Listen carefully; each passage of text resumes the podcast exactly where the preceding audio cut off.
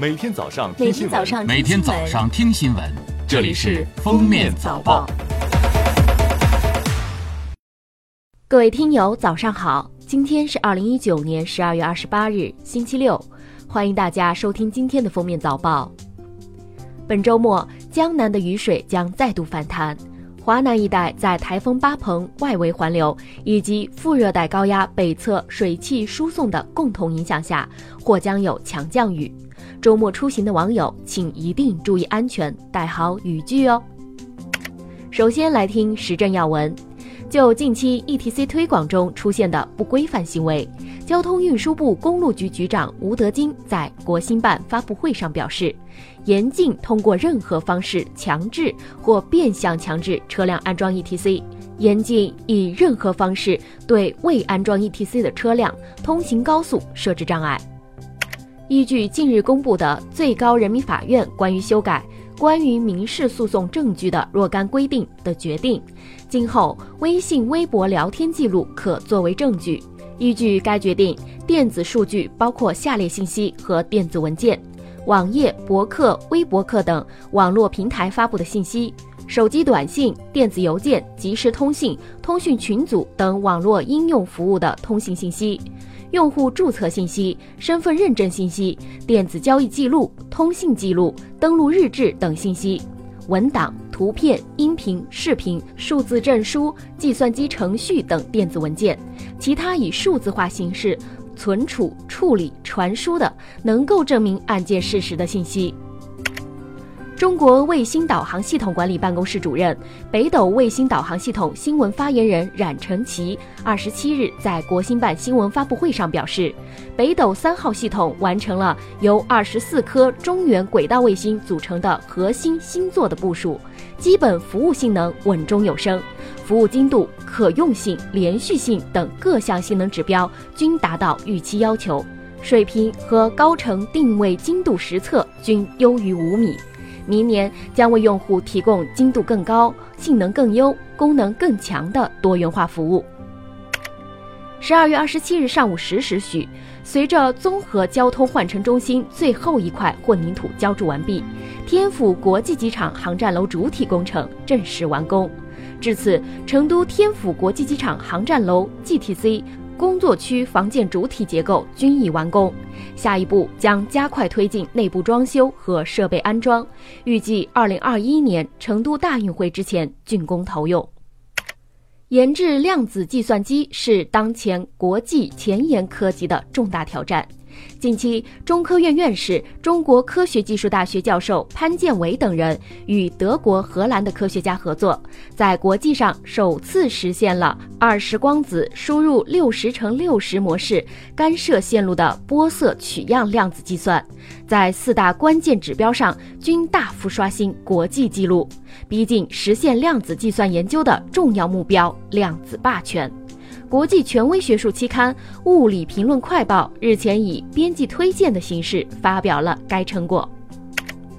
十二月二十七日。俗称“大飞机公司”的中国商用飞机有限责任公司发布消息说，C 九幺九大型客机第六架试飞飞机幺零六架机当天在上海顺利完成首次飞行任务。至此，C 九幺九大型客机六架试飞飞机已全部投入试飞工作，中国大型客机项目正式进入六机四 D 大强度试飞阶段。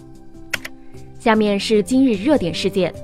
二零一八年，广州大学教授谢某清怀疑同事夫妇举报自己，导致自己被停职调查，在学校地下车库持刀将两人杀害。二十七日，广州市中级人民法院对谢某清故意杀人、贪污罪一审公开宣判，判处谢某清死刑，剥夺政治权利终身，并处罚金人民币十万元，追缴违法所得上缴国库。二十七日，某招聘机构发布的一份报告显示，现在待业的人群百分之四十五点五因为上一份工作体验不好，主动辞职。除此以外，公司变动引发的被动离职占比百分之二十点八，也就是通常所说的人员优化裁员现象。还有百分之十五点六的受访者存在多次求职失败，自认就业困难。有百分之一点三的人因为条件允许，他们不找工作。恒丰银行原董事长江喜运，二十七日上午一审宣判，江喜运犯贪污罪、受贿罪等，被判死缓。法院经审理查明，二零零八年一月至二零一三年一月。江喜运在担任恒丰银行董事长期间，利用职务上的便利，将本单位的两亿多股恒丰银行股份陆续转至其个人或亲友控制的公司名下，予以隐匿。按历年恒丰银行年度报告中的每股净资产计算，共计折合人民币七点五四亿余元。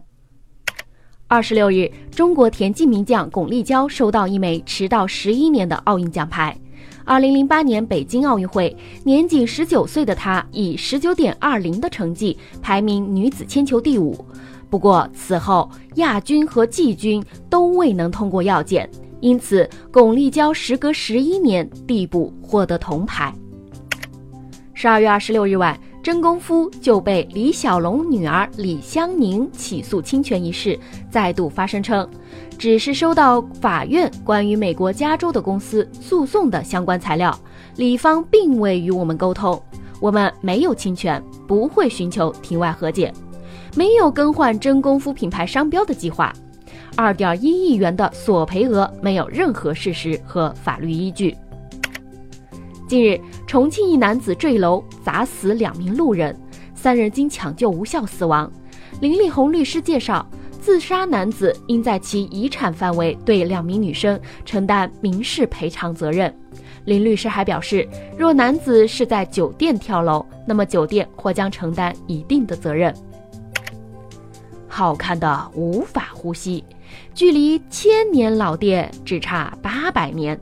近日，山东济南商河县副县长王帅也加入了带货主播的行列，在网络短视频中卖该县土特产商河皇家扒鸡。据了解，王帅是个八零后，博士学历。视频中，他模仿李佳琦魔性带货，金句频出。据报道，视频发布后两天卖出一千多只扒鸡。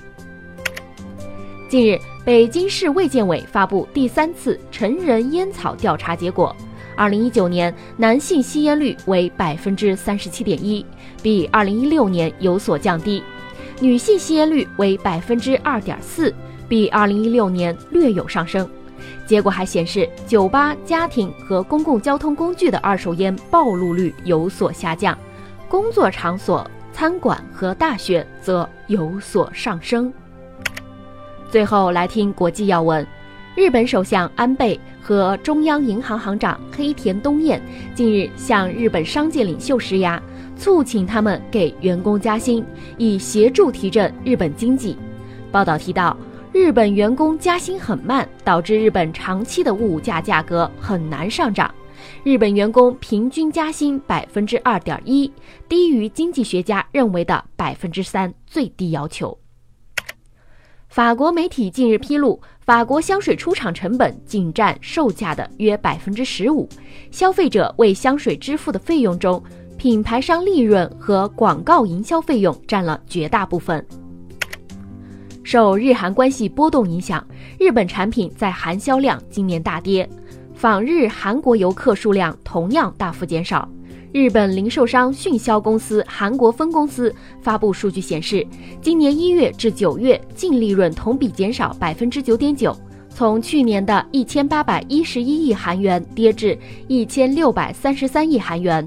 企业营业利润同样下跌，同比减少百分之十五。二零二零年即将到来之际，世界卫生组织在其官网上发布了五条新年健康饮食小贴士。一，吃多种食物；二，少吃盐；三，低脂少油；四，限制吃糖；五，控制饮酒。